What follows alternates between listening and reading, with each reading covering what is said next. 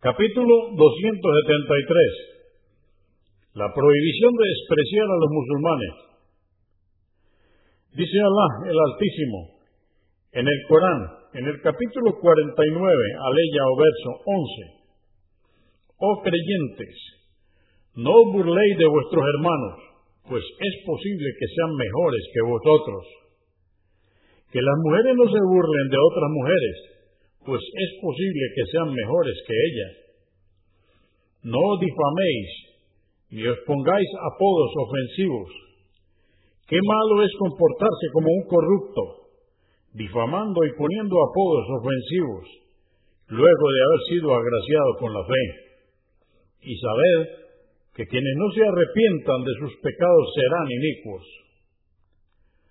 Dice Allah el Altísimo en el Corán, en el capítulo 104, aleya o verso 1, hay del castigo que le aguarda a quienes se burlan del prójimo con sus palabras y actitudes.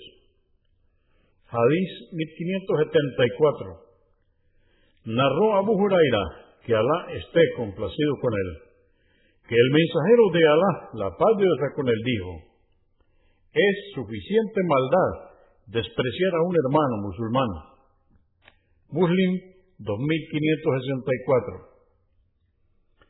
Hadís 1575. Narró Abdullah ibn Masud, que Alá esté complacido con él, que el mensajero de Alá, la paz de Dios con él, dijo, no ingresará al paraíso aquel en cuyo corazón haya un ápice de soberbia y arrogancia.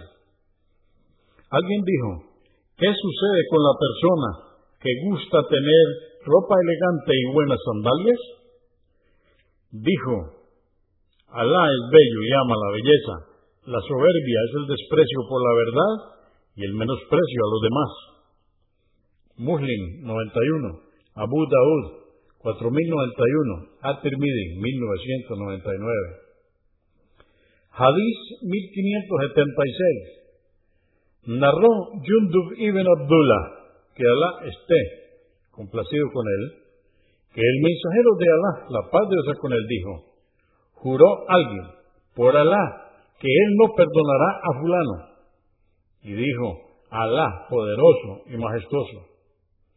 ¿Quién es aquel que jura por mí que no perdonaré a fulano? Lo he perdonado, y las buenas obras de quien ha jurado son vanas. Muslim 2621.